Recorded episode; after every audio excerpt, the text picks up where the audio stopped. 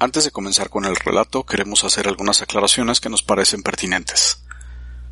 Primero, tratamos de permanecer lo más apegados al texto original publicado en castellano, por lo que algunas palabras, frases y términos podrían no ser muy conocidos para algunos oyentes. Los cuentos generalmente tienen contenido que puede llegar a ser sensible para algunas audiencias. Recuerda, estimado podescucha, que son leyendas y metáforas en muchos casos escritos hace mucho tiempo, por lo que no deben tomarse al pie de la letra. Y por último, siguiendo las recomendaciones de nuestra mediadora de lectura de cabecera, recomendamos que los adultos conversen un poco al respecto al cuento con los escuchas muy jóvenes para ayudarlos a hacerse una idea correcta y más apegada a la sociedad actual. Dicho esto, los dejamos con el relato. Sulvicia.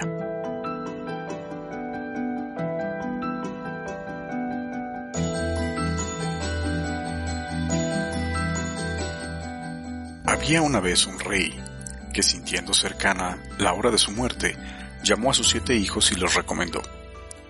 Hijos míos, cuando yo muera, el mayor de vosotros será rey. Si algo le pasara, lo será el segundo, y así sucesivamente hasta el menor. Todo marchará bien si seguís mi consejo. No vayáis nunca de casa a la montaña mágica, pues muchos han ido y no han regresado. Murió el rey y el hijo mayor ocupó el trono pero como deseaba tan ardientemente conocer el secreto de la montaña mágica, pronto salió a cazar en sus laderas y nunca lo volvieron a ver. Lo sucedió el segundo hermano, quien, siguiendo los pasos del mayor, desapareció en igual forma, y el mismo camino siguieron los otros, hasta que el más joven de todos fue proclamado rey. Al poco tiempo decidió este último salir de cacería a la montaña mágica, pero los ruegos de su pueblo lo detuvieron por algunos años, hasta que su deseo se hizo tan irresistible que salió por fin una mañana muy temprano con un pequeño grupo de amigos y criados. Cabalgaban a través de un valle rocoso cercano a la falda de la montaña mágica cuando repentinamente apareció un venado que huyó hacia el bosque, perseguido por los jinetes. Lo siguieron el día entero, y al anochecer desapareció el animal entre los árboles dejando a los cazadores muy atrás. El rey llevaba ventaja a sus acompañantes y por algún tiempo siguió vagando en el bosque antes de volver a reunirse con sus amigos. A su regreso descubrió una cañada con varias tiendas de campaña en las que yacían muertos todos sus compañeros envenenados, según parecía, por la comida y el vino que había junto a ellos. Pobres amigos míos, exclamó el rey, desgraciadamente llego demasiado tarde para salvar vuestras vidas, mas no para vengaros.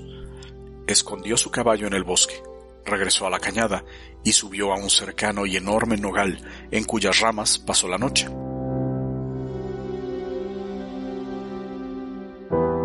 Al amanecer y montando un resplandeciente caballo, apareció un joven guerrero seguido por otros muchos, quienes descuartizaron los cadáveres y los arrojaron a una barranca cercana.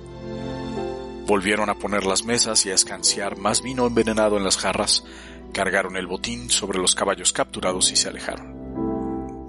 Mientras tanto, el guerrero que montaba el hermoso caballo paseaba entre los árboles y de pronto encontró el corcel del rey. Qué extraño, murmuró. Había un caballo por cada hombre muerto. ¿De quién será este? Mío, gritó el rey bajando del árbol. Pero ¿quién eres tú que así das muerte a mis hombres? No volverás a cometer más atrocidades como esta. Regresa a tu castillo a donde te seguiré para vengarme. Por un momento el guerrero furioso se quedó sin habla, pero por fin exclamó acepto tu reto. Pero sígueme si te atreves. Yo soy Sulvicia. Quedóse el rey de una pieza al oírla y descubrir con gran asombro que el guerrero era una hermosa joven. Pero ésta, sin darle tiempo para responder, clavó las espuelas en su caballo y se alejó galopando como un rayo de luz. Al instante el rey la perseguía en su propio caballo, pero Sulvicia le llevaba una gran delantera. Continuó el rey en su persecución hasta que se sintió tan cansado y hambriento que estaba próximo a caer exhausto. En esto, se encontró frente a las casas redondas de tres hadas viejas, cada una de las cuales tenía tres hijos. Al verlo, lo recibieron amablemente. Cuando hubo bebido un poco de leche y descansado un rato, respondió a las preguntas de las hadas. Busco a Sulvicia, les dijo. Es ella la que ha dado muerte a mis hermanos y a muchos de mis amigos. Desgraciadamente, contestaron las hadas, Sulvicia ha pasado dos veces por aquí desde que salió el sol. Tal vez hubiéramos podido detenerla, aunque es muy peligrosa, así que te suplicamos que abandones tus planes y te quedes con nosotros. Quédate, insistieron los hijos de las hadas. Sé nuestro hermano mayor y permite que seamos tus hermanos pequeños. No puedo, contestó el rey. Debo buscar a Sulvicia. Pero os dejaré estos tres recuerdos. Mis tijeras, mi navaja y mi espejo. Si veis aparecer sangre en las tijeras o en la navaja, o veis que el espejo se empaña, sabréis que mi vida está en peligro. Venid entonces en mi ayuda. Así lo haremos, contestaron los muchachos. Puedes tener confianza en nosotros. Se alejó el rey y al brillar la luna en el cielo, llegó a un espléndido palacio cuya torre de vigía era de cristal, pero que no tenía puerta alguna en sus muros. Poco después, y mientras seguía buscando una entrada, escuchó un fuerte ronquido y descubrió a un viejo durmiendo en el fondo de un profundo foso. Bajó y sacudió al anciano hasta que éste despertó.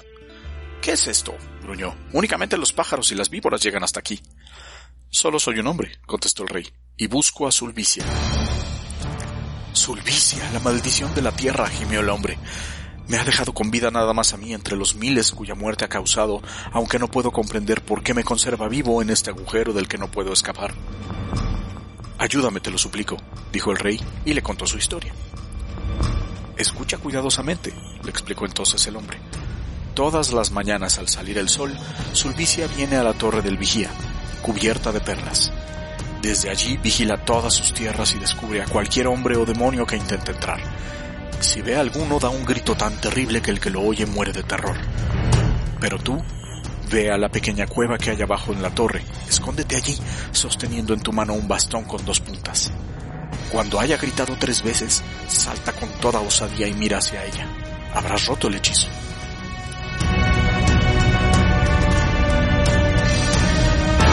El rey hizo exactamente lo que el anciano le dijo, y cuando oyó el primer grito, permaneció impávido Después del tercero saltó fuera de la cueva y miró temerariamente hacia la hermosa joven en la torre de cristal. Has vencido y soy tuya, dijo Sulvicia, pues eres el primer hombre que ha escuchado mi voz y no ha muerto. Sube, serás mi esposo y reinarás en todas mis tierras. Y diciendo esto, dejó caer su maravillosa cabellera, y colgándose el rey de ella como si se tratara de una cuerda, subió hasta la torre. Pídeme lo que quieras y te lo concederé, le dijo Sulvicia después de la boda. Deja en libertad al hombre que está en el foso y mándalo a salvo a su propio país, pidió el rey. Al día siguiente de la boda, dijo Sulvicia, no casaré más, ni vigilaré mis tierras, todo te pertenece ahora. Y mostrándole su hermoso caballo, dijo a éste, Oh mi corcel de fuego, he aquí a tu dueño y señor, sírvelo como me ha servido a mí. Besó al animal entre los ojos y puso las riendas en las manos del rey. Salía este a menudo a galopar por el bosque, y siempre llevaba cerca de su corazón un pequeño estuche hecho de perlas, en el que guardaba unos rizos de la cabellera de su esposa. Un día, persiguiendo un ciervo, se metió este en un ancho río, y aun cuando el rey lo mató con su ballesta, tuvo que cruzar el río a nado con su caballo. Al hacerlo, el estuche de perlas cayó en el agua, sin que lo notara. La corriente era suave y el estuche flotó en ella, hasta que un aguador de un lejano país lo encontró y se lo llevó a su rey. Dime a quién pertenece este hermoso cabello, dijo el rey a su ministro, o morirás dentro de tres días. El ministro acudió a una bruja quien le dijo, es el cabello de Sulvicia. Ve por ella para que sea mi esposa, dijo el malvado rey, cuando se enteró del nombre de la dueña de los rizos, y te daré tanto oro que no sabrás qué hacer con él. La bruja regresó a su choza en el bosque y silbó suavemente.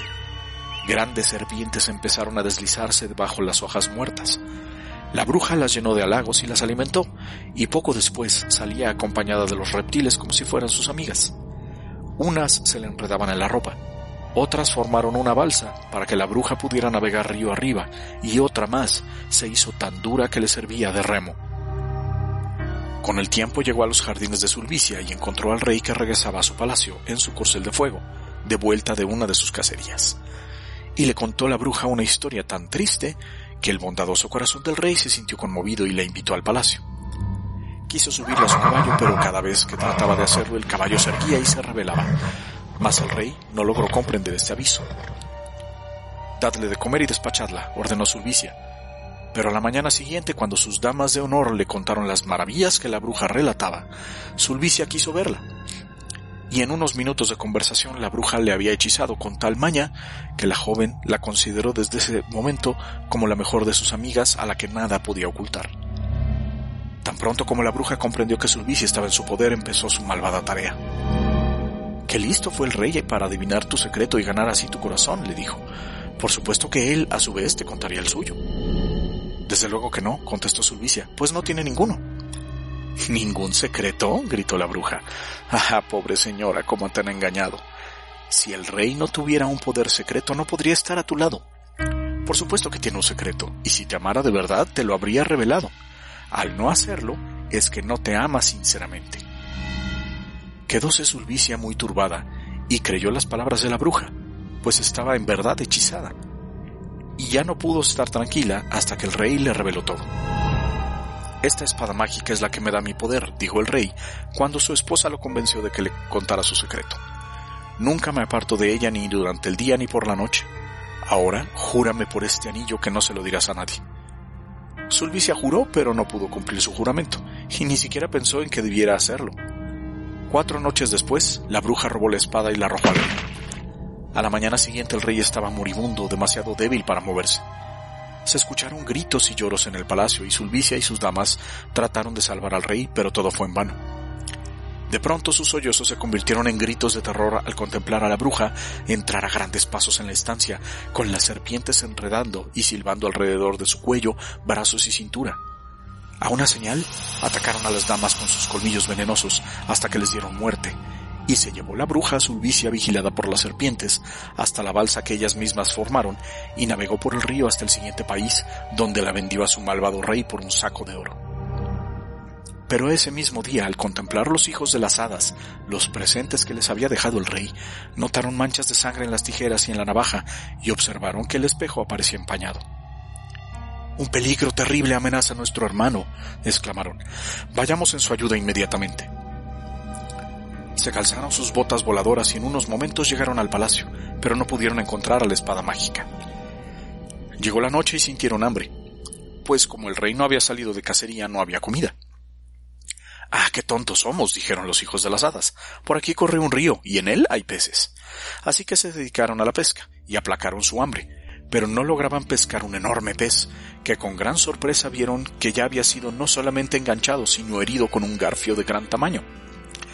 El pescado salía del agua y se sumergía malherido, y algo brillaba en su costado. La espada mágica. exclamaron, y en un momento la habían recuperado y colocado junto al rey. ¿Dónde está Sulvicia? preguntó éste, sentándose lentamente y sintiendo una vez más toda su fuerza. No lo sabemos, contestaron tristemente, pues la bruja se la llevó por el río sobre su balsa de serpientes. Traedme mi corcel de fuego, ordenó el príncipe, y unos momentos después galopaba con la rapidez del rayo. Llegó hasta la choza en las afueras de una ciudad, sobre la orilla del río, y allí una anciana le dio leche fresca y le contó las noticias que corrían por la ciudad. Ah, has llegado en momentos felices, sonrió entre dientes. Nuestro rey se casará dentro de cinco días y habrá un banquete para todos los que vengan de fuera.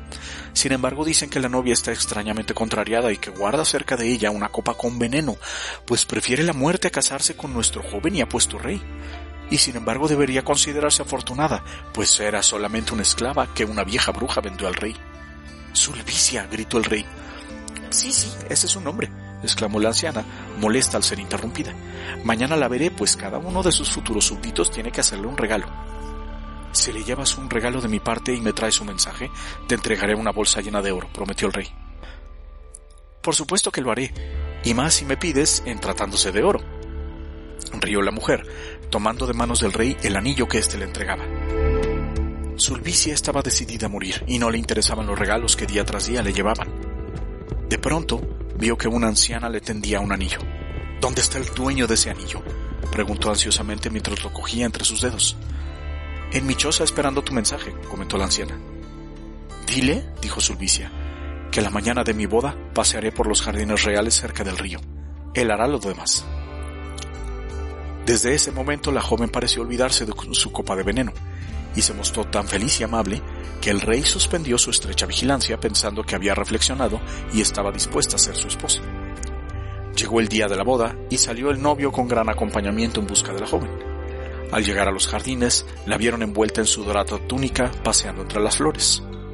De pronto, se vio un brillantísimo relámpago, como si una centella hubiera caído del cielo, y todos se retiraron atemorizados. Era el corcel de fuego.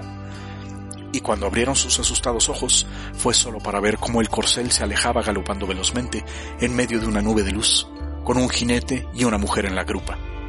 Sulvicia y su rey volvieron a su antigua felicidad, atentos esta vez de no dejarla escapar nuevamente.